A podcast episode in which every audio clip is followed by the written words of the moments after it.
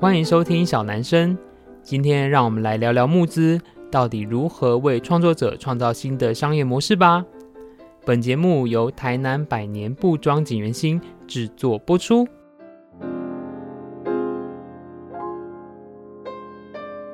Hello，大家好，欢迎收听小男生小老板的台南生活，我是景元兴小老板子兴。在这几年来吧，这十几年来，我觉得在呃设计界有一个非常有趣的商业模式是募资。那不管是从很早的，我觉得台湾啦，就是台湾很早的泽泽啊、Flying V 啊，然后大家会在上面看到各式各样有趣的东西。呃，我觉得最早感觉就很偏工业设计，就是透过一些产品，可能很多方向的插头啊，或者是什么什么东西，然后或是很酷炫的喇叭啊，什么漂浮喇叭这种东西，然后到呃这几年来，就是已经百家 争鸣印刷品的这种日历、月历、手账这种东西的，到底为什么募资这个产品会在这十几年内窜出来，是一个非常有趣跟值得讨论的话题。因为某个程度，我觉得它对所有的创作者又有一个新的商业模式的产生。哈，所以今天呢，我们这一集就要来聊聊募资。那聊募资的时候呢，让我们请了一个同样有募资经验，因为其实我自己有一点点募资经验，所以我们等下可以小聊一下的一个创作者朋友，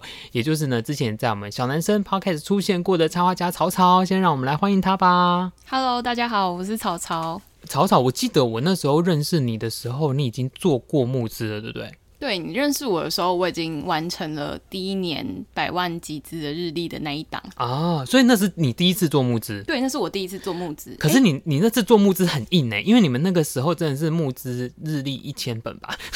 我的意思是说，很多专案都在做这件事情啊。对，但是其实我本身就是一个喜欢逛集资平台的人，就是我是一个喜欢、哦、喜欢看新东西，想要看最近有什么好玩的新事物。嗯、但如果你要找好玩新事物，要找实在太困难，那你干脆就去那个平台上，总是会有很多新奇有趣的、怪怪的专案，嗯、有新新的产品或是新的设计，他们会分享在上面。那我就觉得哎，很好玩，所以我其实平常就很爱逛。然后逛逛的某一天就发现，好像。有一波日历的风潮要起来了，我就是先看到了这个趋势。嗯嗯，你以前在你自己玩募资之前，你在募资平台上买过什么啊？有很一般的，可能是产品型的，但是也有那种。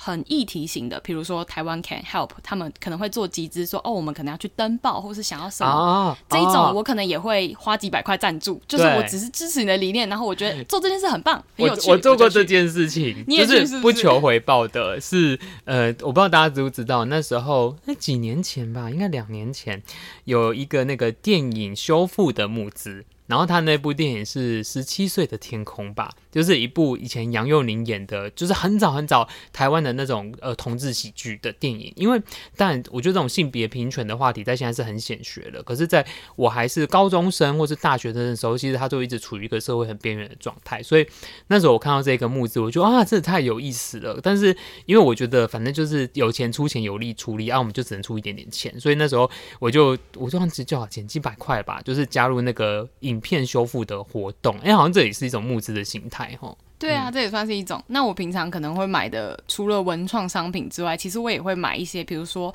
它是可能是用什么环保咖啡粉，嗯、然后做成的鞋子，有可能是这种，就真的是很酷，你没办法想象啊，咖啡粉可以做成鞋子啊，这样子的有趣的新东西，我就是很喜欢在上面逛逛，然后尝试看看会不会得到一个好东西，还是会得到一个烂东西。嗯，因为我我还先简介一下，就是可能有的朋友对募资平台可能没有那么了解，它其实就是一个网站，很像。像一个购物的网站，但是它是专案型的。那你点进去呢，就会有每一个募资的项目，就是不管像我们刚才讲的，可能有用品，可能有呃印刷品，有各式各样，甚至有不是品的，就是一种赞助专案，或是概念一个概念，然后可以去 order。可是你去 order 付钱的时候，其实这件事情你没有办法当下拿到那个产品，它可能要等一段时间，因为所谓的募资意思就是。哦，我今天是一个创作者，我丢出一个很有趣的概念，例如说，哦，我今天要做一个可以喝珍珠奶茶的水壶，好，所以呢，我觉得，哎，我已经都把这些都设计完了，我也知道开模要多少钱，我知道量产要多少钱，包装多少钱，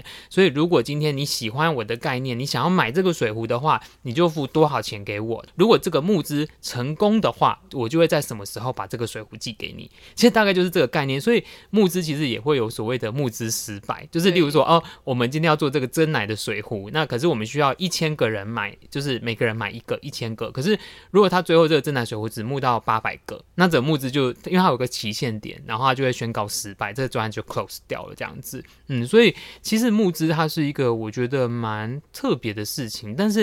啊、呃，我自己的观察到这几年有点变行销。就是只是在行销，然后甚至我们偶尔会耳闻那个产品早就做出来了，只是它透过募资平台去做行销。公关这件事情这样子，我觉得募资本身的起心动念其实蛮浪漫的，有点像是你是一个提案者，嗯、你提出一个很浪漫或是从来没有人想过 idea，然后问问大家说，哎、欸，你愿不愿意赞助我，支持我的想法，让我去试试看这件事情，这样的感觉。但是我觉得，比如说在美国或是欧美地区，他们可能就是真的是认同这样的理念，他可能花几百块钱，那他也没有真的要求要什么回报，你就算专案最后研发失败了，他们也会接受。但是华人市场可能就比较觉得说，哦，我赞助了就是要拿到产品，所以会有这样子的文化上的差异。嗯，所以台湾的募资就会慢慢走向哦，变成行销的感觉，变成有点像预售或者是预购这样的感觉。嗯，呃，大家知道我们景元是有做印花旗袍嘛？就是跟之前也有来上过我们 podcast 的马老师，就旗袍的这个品牌有做过。其实印印花旗袍就是一个募资产品，因为旗袍本身就不是一个现在市场很主流的东西，然后更何况我们要把乌鱼子印到旗袍上面去，这样，所以那时候当然我们就是透过募资的方法，一来是希望可以让我们知道，就是到底有多少人愿意买这个东西，那我们可以做多少件，然后让大家拥有这个产品以外，其实某个程度我们有在有点在做试调啦，吼，就是那时候就是把不同的印花，然后放到这个募资平台上面去，然后让大家去选择去 order。所以因为啊，像我们那时候在做募资，就是我们有蓝白托、乌鱼子跟黑面皮鹿，就千鸟这三个印花，因为你募资数据跑出来，很明显乌鱼子就是最少人买的。然后那时候我们其实非常意外，因为觉得诶奇怪，可是几明星就是一个只要乌鱼子做什么都会卖的东西，为什么这个东西就是那时候卖的不好这样？然后后来呢，就呃我们就依照募资的数量，但你会再下去抓一些阿收比，就是后面可能你真的要上线去生产的东西。结果殊不知啊，那时候募资乌鱼子最少，但真正上线乌鱼子乌鱼子是卖最快的。所以，我们现在就是店里完全已经没有乌鱼子旗袍了，就是已经卖完了这样。所以，我觉得募资它当然除了在做一些行销推广、概念式的事情，某个程度还是在做市调啦。就是到底市场上接不接受你的这个想法，跟你的产品，甚至你产品的整体的定价定位，你设定好的客群，你沟通的模式是不是正确的？透过募资平台这件事情来来做这些事情，这样子。嗯，我觉得对于创作者来说，在商业模式上，募资的好处就是你先拿到资金，再做生产。像你刚刚讲的，等于是他其实绝对。会不会囤货，只要你不要太夸张，抓那个量抓到太多的话，基本上你生产完应该是很安全的，可能剩下一点点，或是全部卖光光都蛮有可能的。嗯，因为我我印象中募资好像有一些会是平台主动去开发的创作者，是这样子吗？这我就不知道嘞，因为是自己去提案啊，真的，因为自己去提案，因为我好像就是因为对他们来说，他们一个负责的 PM 就是专业经理人，他就要负责手上有好几个案子，然后他可能就要去找到有潜力的，因为你知道，像之前呢、啊，去年吧，那时候一个呃产品设计师的大前辈谢荣雅，就是他做了那个什么 Arcvo 的一个很酷的机器，就对了，就是它是一台。除湿机，然后继空气滤清机，继饮水机，就是非常酷。我讲它最大的概念是，它就是一台饮水机，可是它用的水是空气里面除湿出来的水。的，然后对，因为它的大概念就是，其实全球暖化是种种一体水资源的匮乏，像台南就是也缺缺水这件事情。那如果有一台饮水机，它不用。进自来水，它自己从空气里面取水，是不是一个可以解决未来人生问题的？好，结果后来这个专案好像就到亿吧，募资到亿哦，因为当然那个机器本身的设备就不便宜，但是数目资金额很高，所以所以我就哇，真的是突破我的想象，就各式各样的东西这样子。嗯，其实我觉得在募资界好像可以卖到最高价的都是像这样子产品型，然后它可能是。高单价，所以也许只要一千个人买，它的那个金额就这样咻上升，这样真的，嗯，好，所以我觉得募资这件事情啊，它就像刚才曹操讲的，他某个程度为创作者开了一条新路。因为我们不用再自己去存钱，或是自己用自己去贷款做出一批产品，再来看到底市场买不买。我们可以先透过募资平台去知道，如果今天我做这个产品有多少人愿意买，而且某个程度它银行已经被扣款了。好，只是当然募资有一个规则，就是如果专案失败，他必须要把钱退给他。好，不管是百分百，或是有些可能会按比例，就不太确定。这样子就是一个新的商业模式，我觉得蛮有趣的。所以曹总，你现在是每年都会做一个募资案吗？嗯，这两年是每年做一个，但是我觉得募资也分产品，或是像刚刚讲的理念。那也许现在这几年也很流行课程的集资，嗯、所以我今年有一档新的课程集资要准备上线。那至于今年产品能不能再做一档，我觉得就要看我们工作室的状况了。等一下，我我要先问一个问题是：是从你过往的经验，从你有一个想法，你要做这个募资到上架要多久？然后它中间的流程大概，你简单讲就好，就是它中间大概会经过什么流程？因为我有听同业说过，就是募资好像有个潜规则，就是一定要拍影片。就是我不知道，这是我认知是不是正确的。然后，因为拍影片，你要么就自己拍，要么募资公司可以帮你拍，但是就会有一定的费用。我想要知道是从你有想法到上架会多久，然后募资的期限大概有没有一个公定的期限，然后到消费者实际拿到那个东西，就是。到底一个设计师、一个创作者一年可以跑几个募资专案啊？我觉得一年可以跑一两个，两个可能就算是很极限的。因为我们公司这两年做的都是日历，工日历又是一个比较费时费工的一个产品，所以我们其实可能从发想到最后生产交货，可能要半年的时间哦，时间真的拉蛮长的。嗯、就是可能我先想到这个 idea，然后我从也许是先从亲朋好友身边开始聊聊，然后去拓展我这个 idea，看看这件事可不可做，然后再到提案，然后再到产品打样测试，然后绘制内容或是整理那些内容，然后再到真的这个募资专案上架，可能要个我想一下三四个月吧。哦，你说从有想法提案到上架要三四个月？对，我大概抓三四个月，可是我觉得也是我自己的。呃，在创作上的时间本来就会拉比较长。我当我有这个想法的时候，我会先把它放在有点像一个我的灵感资料库里面，它会慢慢的在那个小小的资料库里面酝酿、酝酿、酝酿到有一天，我觉得嗯，就是现在了，现在就是做这个事情的最好时机，我再把它抓出来，现在开始做这样。嗯，所以可能需要中间需要一点点酝酿的时间。嗯嗯。可是像募资从开始找鸟到最后 close 掉。通常业绩是多久？一个月？通常是一个月到两个月，最久就不会建议超过两个月，哦、就是要有一个期限性，让大家在这个期限内去集资。嗯，可是交货就是会依照各种产品不太一样的。对，对，有的交货可能可以说哦，九个月后，真的非常非常久。啊、因为像有些产品的开发，你看那个内容就知道，真的非常不容易。嗯嗯嗯嗯，好，所以像你这一次做的是课程的募资，因为我过往对募资的理解很多都是实体物件，像我刚才讲的是你拿得到的产品，可是产品本来就有分实体跟就是虚拟产品这样，所以课程募资是这几年也算是一个主流吗？我觉得算是一个新兴市场吧，尤其是受疫情影响，哦、就是大家不能去实体的地方上课，那也许你可以在线上去做学习。然后我觉得对创作者或是这些讲师们来说，线上。课程的募资其实有一个好处，是因为比如说我要录三个小时的课程，说实话我要备课、做简报，然后录影片、剪辑这些，其实都蛮费时费工的。对，而且你要把你的知识梳理浓缩到三个小时，其实也是很不容易。所以如果我没有先去做集资，没有确定这真的是有人想要看、嗯、想要学习的话，如果我直接贸然去开这堂课，其实相对是蛮蛮累人的一件事情。嗯嗯，真的，因为我觉得疫情这两三年确实。大家现在对于线上没有那么畏惧，有时候你反而觉得为什么要开实体课？这可以线上嘛？就是你可能还要远拉到另外一个城市去，然后可能交通啊、食宿啊，然后什么软硬的风险，我觉得就这样了啦。但是好像大家对于像现在。有时候以前很爱那种见面开会的，现在都觉得我们就线上开个会。线上开会只要就穿的很舒适，在家里吹冷气就好了。而且你突然发现都不用尬聊，哎，就正式讲一讲，可能十分钟就讲完了。以前还要去拜访，就一整个下午就结束了这样子。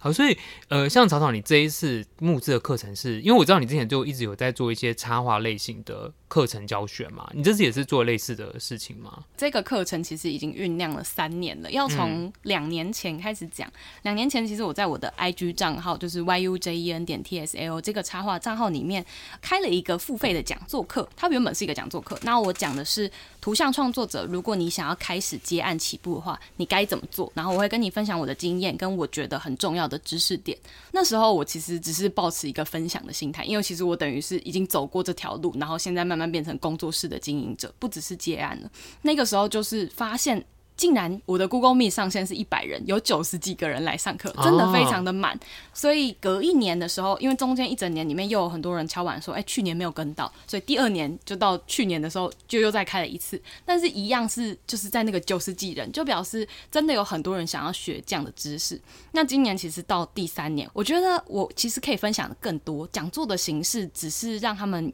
有一个时间可以来上课，可是后续就没有效益，就是没有可以持续学习的地方。所以我这一次想要做线上课程，其实就是把这些知识点更系统化的去跟大家说明，甚至可以有一个课程群组带大家说，哎、欸，有问题的时候我们在里面讨论，嗯、有人可以一直陪着你，一直往前走。我觉得这样对想要接案的人来说，其实是比较友善的。所以你知道一开始想要接案的时候最烦恼的是什么吗？没有案子。没有案子，不知道从哪里找案子。我个人觉得是报价单长什么样。哦，报价对对对。对，因为你知道很多设计师啊，大家都非常，其实从我们以前也是，我们那时候开设计公司，因为身边嘛，就是可能以前的同行、同业、同学之类的，我们那时候刚出道的时候，很常聚会，就是到底要怎么报价，然后你那个案子报多少钱，你怎么报过的？就是因为智慧财它是。很难评估的，然后难道就是你的报价单里面到底写了什么？甚至你的合约里面到底写了什么？我们怎么样去保障双方的权益？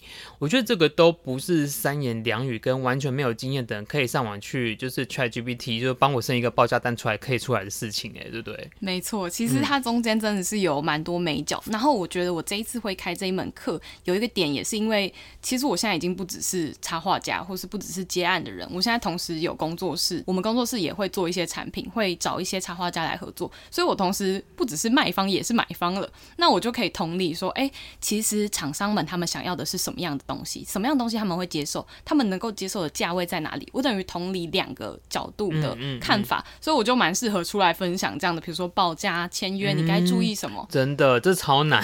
所以像你这一次募资的课程，应该说。你你是怎么规划？它等会有几几个小时，然后怎么运作这件事情啊？这个课程里面大概会有六个章节，前两个章节比较像是你在探索你自己，因为有些人可能甚至完全还没开始接案，他就是一个很新的创作者。那我们会跟你讲怎么定位自己的风格，怎么准备作品集，怎么去装备自己，在你要开始接案之前。那到第三跟第四章节就开始讲到接案要怎么谈判，你一开始接触客户的时候，你要怎么去应对，然后怎么去写信。很多写信的礼仪，其实如果你没有接案过，你也不太知道怎么写。对，然后你不知道什么时候要跟他提醒什么东西，或者是哪一个环节做错了，所以才导致这个专案不顺利啊。所以我可能会在第三章跟第四章讲接案报价、跟谈判、跟应对进退，还有婉拒不适合的客户。这些婉拒不适合很重要哎，真的，真的，真的，我最近一直在婉拒，不能当烂好人，不然你会自己做的很痛苦。真的，真的，所以呃，像你这个内容，我觉得感觉蛮适合。不管是大学生或是有在做创作的朋友听，对不对？没错，很适合大学生、设计科系，或者是他也许是已经是在工作，然后他想要转职做一个兴趣副业，嗯，或者是他真的想转职成插画家、设计师的。因为我觉得现在大家都很鼓励创业，然后尤其创作、设计，因为画画这件，我们就比较单纯的画画这件事情，好像它的进入门槛又不高。你只要有一台电脑，有一台 iPad 就可以做这件事情了。很多人可能就会觉得啊，反正我就这样自己出来做。可是，嗯，当你真的进到业界，你会发现它没有那么简单。我觉得啊，要把图画漂亮，对绘画的人来说都不是难事。可是你怎么按奶那个客人，然后你怎么样在每一个专业的服务里面去真的戳到他的那个痛点，其实是。最难的，像我之前自己在做设计服务的时候，做到后面我们开始对到一些大公司的时候，我觉得啊，我的身份根本就不是一个设计师，我觉得我的身份是在这间公司里面外部进来帮忙摄影亚的人。因为你知道吗？就是我们过往啊，我觉得这个就像很多你知道人的通病，就是是一个 PM 的角色。对，然后你知道人的通病就是身边最好的朋友跟你讲一百次你都不会听，不如一个外部的人来跟你讲一次，然后你就突然有哦当头棒喝的感觉，然后旁边的人翻白眼翻，到觉得我不跟你讲过一百万次了吗？就是我那时候的角色其实会有点像这样，所以我觉得这个是你身为一个创作者，或许你没有想过的职场状态。对，所以像类似的这种概念或是谈判，你也会跟他们都分享就对了。我觉得这算是蛮重要的，因为大部分的创作者可能很专注在自己的要画什么风格，要画什么内容，怎么样就是跟大家分享他自己想要讲的事情。可是太少，像学校里面其实太少跟你讲说，我到底要怎么跟商业接轨，签约到底要注意看哪些才能保护自己，然后有什么小细节是签约里面一定要看清楚。像我一开始在结案的时候，其实我觉得。在好几年之前都没有什么老师会出来分享，可能是行业里面怕对方在抢对方生意，那可能就大家就比较不愿意出来分享，所以我算是跌跌撞撞的走到了现在。嗯、那我觉得我有一点希望，其实我有点希望这堂课是回去帮助。几年前刚开始的自己，嗯嗯，因为我觉得像刚才我们有讲到关于合约法律的事情，其实就非常的重要。因为你知道，像设计业啊，以前、啊，过往我们会有一个状态，就是在可能十年前左右，或是十几年前的时候，那时候当对岸就是中国大陆的设计服务还没有发展到那么好的时候，他们很容易来台湾找设计师。嗯，然后尤其呢，你知道有一些设计比赛啊，它其实会变成是我们接到国外案的一些来源，因为像我们之前可能拿过呃红点 IF 或是 Penta 之类的这种比较平面设计类的奖项，我们就会接到大陆地区的案子，他可能透过写 email 或是任何方式来联络我们这样子。可是呢，我们非常非常常听到业界有讲说，你接大陆案子，你很有可能收不到尾款。就算你今天档案，你只是给他 JPG 的提案档案，他还是有可能找一个人帮你照描啊，因为照描不难嘛。所以那时候其实我们的做法就是，嗯，说穿了就是大陆的报价，我的定金就是我在台湾做那个设计费的价格。哦，你真蛮聪明。对，因为就等于是啊，反正如果尾款收不到啊，反正我在台湾本来就做这个费用。可是如果我尾款有收到，就是多赚的，就这样。那当然，以前有听过什么，可能十几年前、几十年前有业界的前辈说过啊，大陆报价就是乘以三、乘以五、乘以十什么的。可是我觉得也不能这样把人家当盘子吧，对，就是我觉得好像这样不太对。可是我觉得像这种事情啊，就算你今天在国内做相关的服务，如果你真的有报价经验，甚至你有一个。正确的模板，它可以帮你少走很多这种跟客人之间的猜测。嗯，我觉得那个是很劳心的啦。嗯嗯，我觉得所以在这堂课程里面，我有一个很重大的卖点是，就是你来上课的话，我会提供你一个接案的签约的模板。这样子，我可以帮助这些新的创作者们很快速知道啊，至少要有这些东西才能保护我。也许他可以再新增，但是至少基本上要有这些东西。那你的观念其实就蛮明确，我觉得会帮助到让整个艺术或是创意产业变得更健全。真的，因为你知道，有时候啊，我之前有听说过，有的人为了要。开自己的报价，然后到处去找人家报价，你听得懂吗？他先去试试看看可以收到什么样的报价。就是例如说，啊、哦，我今天想要做印花授权，然后呢，我不知道到底印花授权的报价合约要怎么改，然后我就去找不同的印花品牌，假装我要跟他做授权，请他给我报价单。哎、欸，好聪明！其实这算是聪明，但是这样子就花蛮多时间。对啦，你还是得在那边猜来猜去，而且其实每一间大家都是比较严谨的相关的流程，他要过律师那边。对，就是让律师帮你看过，他其实在相对的整体保障上面会比较好的这样子。对，因为像一般的图像创作者，可能比较个体户的，或是他可能不还不是一个大品牌，他其实没办法请一个律师顾问每一年合约。但像我们现在已经工作室到一个程度的时候，其实我们是有律师顾问，就是每一年的合约，哦、所以我们的内容都可以找顾问去帮我们审，或者是给我们更多更好的意见。因为我觉得有时候法律就是保障这些懂法律的人，嗯、所以真的需要有这样的专业的人去帮助你。那我觉得，对于这些新的图像创作者，他可能还没办法负担得起这么庞大的律师的费用。那也许我就是可以透过课程给他一个模板，或是给他一个观念，让他更能够快速的了解。所以你这一次募资等于是今年初开始跑的吗？筹备可能算今年初吧，因为、嗯、但是因为我这个前面已经连开两年讲座课，哦、所以我已经有。有蛮多口碑跟救生的学员了。嗯，所以呃，它真正上线的时间是五月三号，对，五月三号。五月三号，所以如果回推，应该就是我们这一期 播出的这一天这样子。可是像募资，它上架也会有个时间点，对不对？嗯，五月三号到六月八号。然后就像募资，通常在募资网页上都会有早鸟价啊，对对对对对。你先支持的话，你就可以得到比后面买的人更优惠的价格。我我可以知道它到底整个方案是，因为我自己其实对这个蛮有兴趣的，嗯、就是它是你最后它会提供什么产品，几个小时的课程，然后。例如说早鸟价大概多少钱？因为我我相信我们听众其实蛮多是做文创或是做创作的朋友，我我觉得嗯可以参考看看啦。如果大家真的有在接案的话，我觉得实际上大概是三到四小时。我不想要把课程拉到十个小时，因为对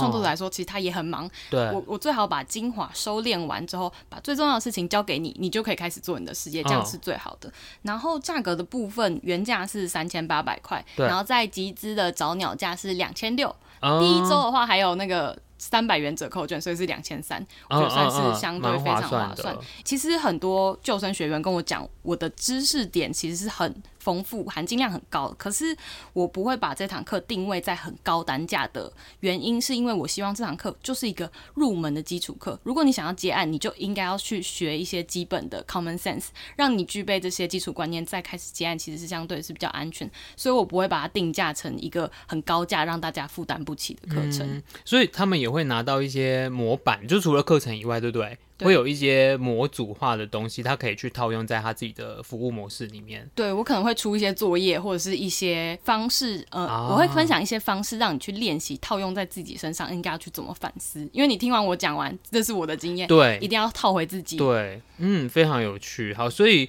呃，我我觉得啦，但我们我们今天其实是在聊募资，因为刚好曹豪最近有一个新的募资的活动。那如果大家对于就是你自己想接案，甚至我个人觉得啊。你已经开始接案了，也很适合去上这个课程，因为你会知道别的设计师怎么做，你可以光明正大，不用去偷别人报价单，你知道吗？就是哎，就知道别人怎么做，然后你可能再回来反思到你呃，你所提供的服务，你的这些相关的合约，你的逻辑理解是不是正确的这样子？嗯，那最后我还是想要问一下曹豪，就是说，因为我相信其实呃，现在在这样很百家争鸣的创意的时代里面，还是会有很多朋友想要去做募资。呃，如果今天真的是想要做募资的朋友，他怎么样向你当做跨出哪一步啊？是写信给募资平台，我要告诉他多少资讯，还是我到底要怎么开始这件事情呢？不管是课程募资还是产品募资，其实你就是跟你想合作的平台写一封信。他也许，也许他在官网上就有一个地方可以可以申请，你就可以提案的地方，你就点进去把资料填好，把你的 idea 提出来，那他们就去审核，他们就会再联联络你，不管有没有成功上线，或者不管他有没有要让你上线，其实都算是他都会在上面可以让你得到一个回复。嗯，因为好像不同募资平台的基调也不太一样，对不对？嗯，像我觉得每一个平台可能有它最。常推的产品，可能有些比比如说电子产品特别多，有一些可能文创稍微多一点，或是议题性稍微多一点这样子。所以像你这一次做的平台是哪一个啊？哦，你说课程吗？课程是跟优塔，因为优塔有蛮多跟电绘相关的，哦，或是设计相关课程。那其实我觉得我这堂课就蛮适合这些上完电绘技能的课程的人，后面他一定希望他的兴趣或是他的专业可以变现。那我这堂就算是进阶课了。所以你之前有跟他们合作过？没有哎、欸，这也算是第一次合作。那、啊、你自己找他们？对，我找他们的。哎、欸，你也算很会挑。我有我有研究过，现在台湾比较知名的大概就三四间平台。嗯、那这三四间平台里面，我再去看说哪一个可能比较适合我。那我觉得优塔算是走一个平价，然后大家都负担得起的路线，我觉得就蛮适合这一次课程的定位。嗯，因为我觉得募资平台它终究啊，或是线上课程这件事情，它有一个很大的特性，就是只要你的倍数多，就会变得非常可观。因为像我有时候就会听淡如姐的 podcast 嘛，然后他们就会讲介绍一下他们朋友最近开的呃募资的一些课程，都千万的诶，对不对？那对我们来说，诶，你知道以前在还没有线上课程的时候，你要开一个千万类型的。呃，大型的讲座，那可能要巨蛋类的吧，而且你可能你还要把这些人全部抠在一个场地里面，可能光交通疏散或是什么什么，就是各式各样的问题，然后很难想象，就是一个疫情虽然为大家的生活带来很多的不便，可是诶，让这个知识的传递变得简单，因为开始大家习惯线上课程的这件事情，我觉得是蛮有趣的。诶，所以那个专案的全名叫什么？嗯，艺术大学没有教的自由接案入门。哦，你可能会被老师杀死。